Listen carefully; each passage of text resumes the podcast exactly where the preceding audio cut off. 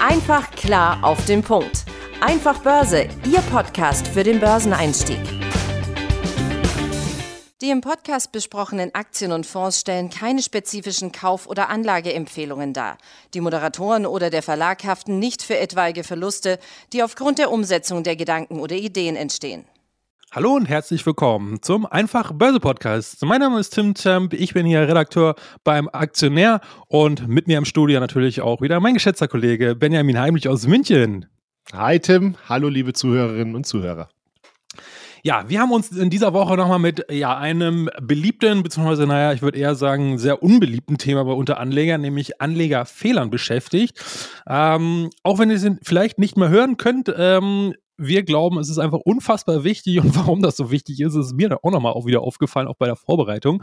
Denn bei dem einen oder anderen ähm, ja, Anlegerfehler habe ich mich tatsächlich auch ja, in äh, letzter Zeit äh, mal selber erwischt, beziehungsweise konnte mir da nochmal kritisch hinterfragen, ob ich diese Regel beziehungsweise diesen Fehler auch wirklich auf dem Schirm hatte, beziehungsweise alles getan habe, um ihn zu vermeiden. Denn das Schöne ist ja bei solchen Sachen eigentlich eher ähm, ja, relativ einfach, einen Mehrwert für sich selber zu schaffen, indem man nämlich kein Geld verliert, ja, mal einfach mal was nichts zu tun, also nicht das zu tun, anstatt das Richtige zu tun. Ja? Also das finde ich halt deswegen an diesem Thema immer ganz spannend. Und deswegen wir, wollten wir uns das heute nochmal vornehmen. Insbesondere, weil ähm, ja die Anlegerfehler oder sagen wir mal auch Trugschluss letztendlich oder Wahrnehmungsverzerrung kann man es auch teilweise nennen, ähm, kommen von keiner geringeren als Peter Lynch. Ähm, ja, der ist natürlich eine echte Investorenlegende. Wer ihn noch nicht kennt, wir haben auch ja mal eine Miniserie hier äh, produziert mit verschiedenen Investorenlegenden, unter anderem natürlich auch mit Peter Lynch. Äh, Folge 54 ist das gewesen. Ja, vielleicht nochmal ganz kurz hier Crashkurs. Wer war er überhaupt? Warum ist er so besonders? Und warum ist es so interessant, was er zu sagen hat oder uns ähm, mitteilen möchte, was wir von ihm lernen können?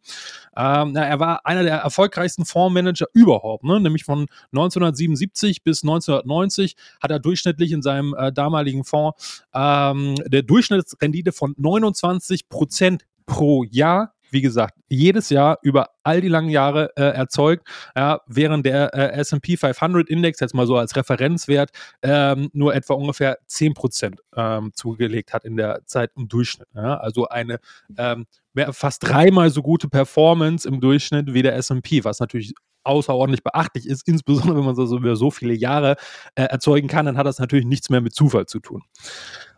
Und da das ein genialer Anleger und Investor ist, und ich meine, gut, der ist jetzt auch schon im etwas fortgeschrittenen Alter, der gute Peter Lynch, ähm, ist er natürlich auch mittlerweile nicht mehr so aktiv an der Investmentfront, sondern ja, widmet sich anderen Themen, wie zum Beispiel äh, Bücher schreiben.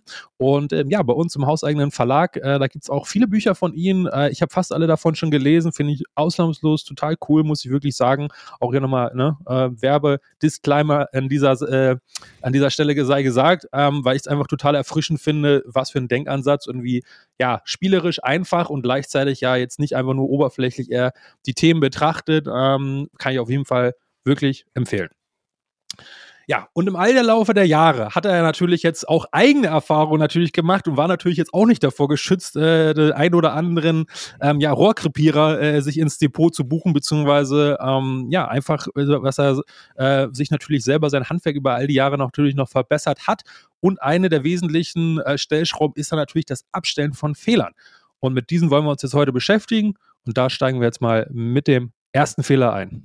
Genau, der erste Fehler ist die Annahme, dass eine Aktie nicht weiter fallen kann. Also wenn man äh, das Beispiel äh, nimmt, das Peter Lynch da eben auch angeführt hat, also die Aktie ist schon so weit gesunken, sie kann nicht weiter fallen, hat äh, Peter Lynch da gerne drauf gefragt. Also wenn die Investor, wenn ein Investor, boah, langsam, wenn ein Investor eine Aktie zu 50 Dollar kauft und ein zweiter sie zu 3 Dollar erwirbt und sie dann auf Null sinkt, wer verliert am meisten? Also nur weil eine Aktie stark gefallen ist, ist es eben nicht ausgeschlossen, dass sie trotzdem wertlos wird. Ja, und ähm, ich meine, natürlich auch Peter Lynch hat da äh, nach seinem Einstieg schon den ein oder anderen Buchverlust verkraften müssen. Aber man muss natürlich dann auch schon sagen, wenn man praktisch vorher sorgsam ausgewählt hat und seine Hausaufgaben gemacht hat, in der Regel steigen Aktien ja eben deutlich häufiger als eben, wenn es sich um starke Unternehmen handelt.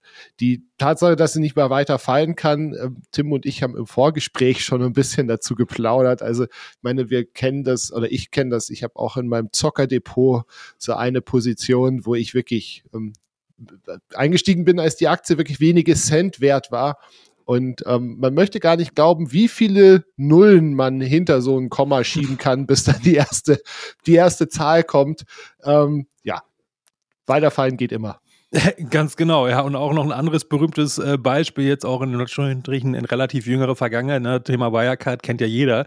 Ähm, als die äh, um 50 Prozent eingebrochen sind, ähm, sind sie danach noch, ich glaube, sechs oder sieben Mal nochmal um 50 Prozent eingebrochen. Also das ist vielleicht auch nochmal ähm, sicherlich ein extremes Beispiel, aber dennoch, ähm, ja, hat ja auch ähm, äh, denke ich, glaube ich, der Punkt klar geworden. Ja? Genau Absolut. das Gleiche ist. Vor allem, auch, ja. ganz kurz noch eine äh, ne, ne Idee dazu. Also, man muss ja sich auch immer fragen, warum ist die Aktie gefallen? Also, ist die Aktie gefallen, weil es eben ein, ein schwieriges Marktumfeld ist für diese Aktie momentan? Also, wir erinnern uns, ähm, wie, wie die Tech-Werte abgestraft worden sind 2022 oder fällt die Aktie, weil einfach das Unternehmen Fehler gemacht hat, weil im Unternehmen was faul ist. Wenn nämlich einfach nur das Marktumfeld schlecht ist und wie gesagt, wir sehen das ja bei den Tech-Aktien, die in der Zwischenzeit alle, also die ganzen Big Techs, alle in der Zwischenzeit wieder neue Allzeithochs erreicht haben oder auf den Werten von Ende 2021 notieren, Natürlich sind die mal irgendwie 50 Prozent abgeschmiert, aber es war eben einfach dem Marktumfeld geschuldet und nicht, weil die Unternehmen von heute auf morgen schlecht gewesen wären. Ja, ganz genau. Und ähm, kommen wir dann auch gleich zum Fehler Nummer zwei. Der ist sozusagen das genaue Gegenteil von Fehler Nummer eins, nämlich ähm, wie weit kann die Aktie noch steigen, beziehungsweise die kann nicht noch weiter steigen. Ja? Also dieser Grundgedanke von wegen, uiuiui, die ist jetzt ja schon so lange, so stark gestiegen, so äh, da greife ich doch jetzt sozusagen ähm, nicht oben an die Fahnenstange rein, ne? Genau das Gegenbeispiel wäre halt in dieses fallende Messer zu greifen, nur andersrum, dass man sozusagen am Hochpunkt dann kauft. Ähm, ja, und äh, da ist auch ganz interessant, ähm, Peter Lynch ist natürlich gerade dafür bekannt, dass er nämlich gerade in seinem Fonds, weil natürlich kann man solche ähm, unglaublich überproportionalen Performances über so lange Zeit nur erreichen, wenn man natürlich auch echte Kursraketen und davon viele im Depot hat, beziehungsweise deutlich mehr, als wenn man Verlierer im gleichen Umfang sozusagen drin hat.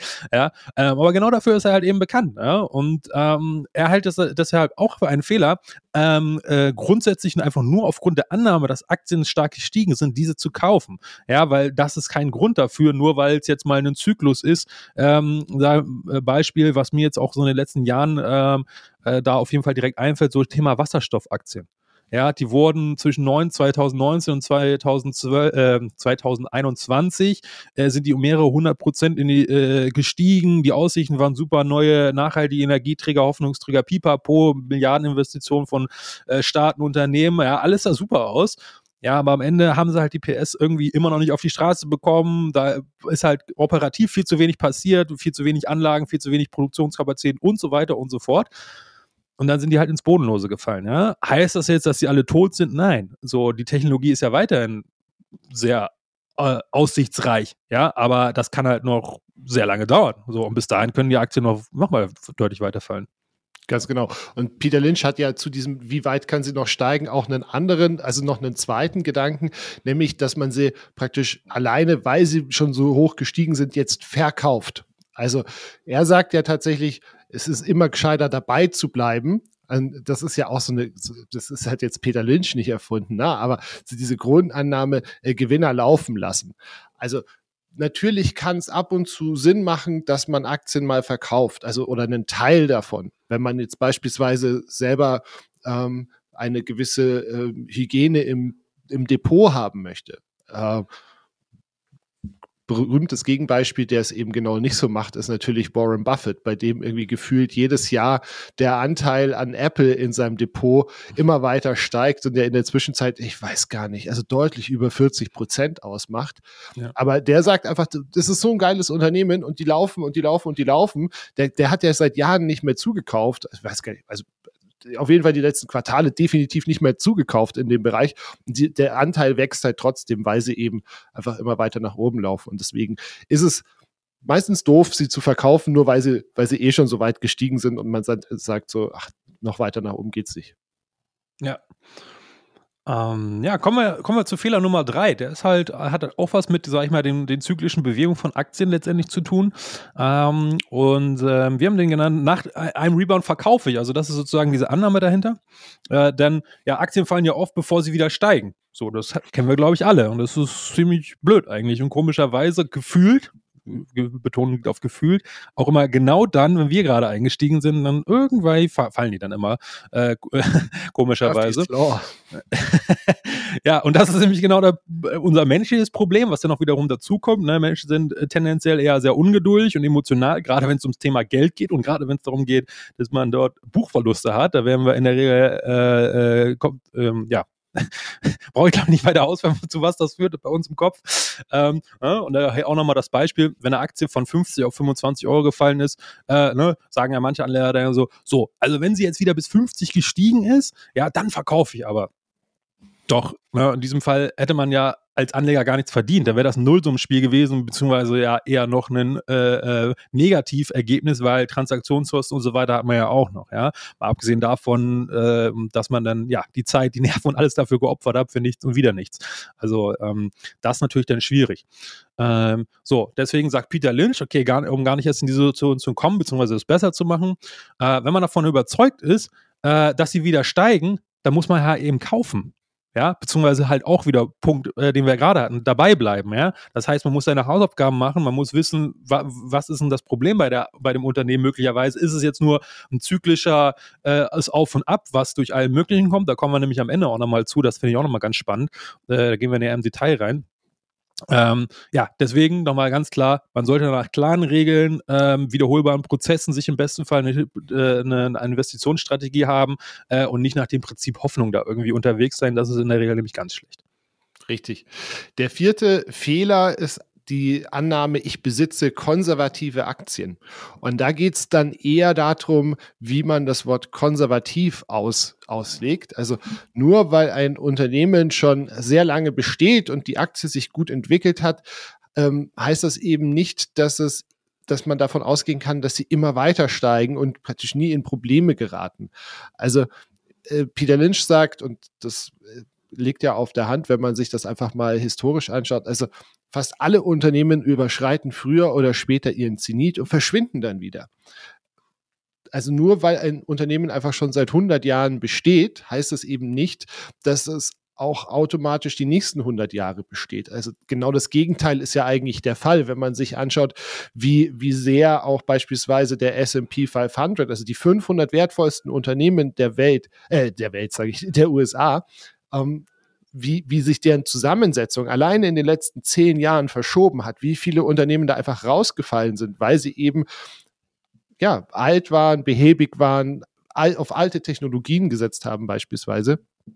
Also es gibt eigentlich keine konservativen Aktien in dem Sinne, sondern eigentlich nur Unternehmen, die mit gut wachsenden Geschäften und mit Perspektiven oder halt eben die ohne Perspektive und ohne gut wachsendes Geschäft.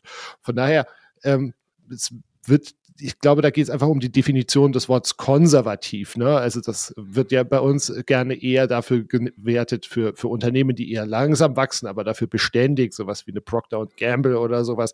Aber eben konservativ bedeutet nicht nur, weil es alt ist, ist es konservativ und damit sicher. Ja, ja finde ich auch total spannend, nochmal diesen Punkt, das auch mal wirklich für sich selbst nochmal ganz klar zu differenzieren.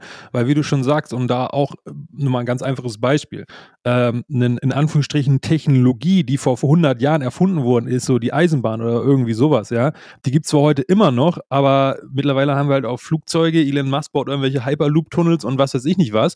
Also das heißt, da ist es, glaube ich, noch was anderes, als wenn man zum Beispiel ähm, ein Beispiel nimmt, wie du gerade mit Procter Gamble, so wirklich absolute Basiskonsumgüter. So natürlich ändert sich auch unsere Konsumgewohnheit beim Thema Nahrung zum Beispiel. Ja, klar. Ne? Ähm, aber die Tatsache, dass wir weiterhin essen müssen, ähm, ist ja unumstößlich sozusagen. Äh, das ist sozusagen auch wieder ein anderer äh, Investitionscase. Ja? Also das vielleicht nochmal so als als Idee, ähm, äh, äh, um euch das mit nochmal mitzugeben, da nochmal zu differenzieren. Und wie du sagst, nur weil eine Technologie seit 100 Jahren irgendwie eine Pionierstellung hatte, einfach weil es noch nichts Besseres gibt, ja, und jetzt haben wir irgendwie alle KI und äh, die Welt steht Kopf und keiner weiß eigentlich, was so genau passiert.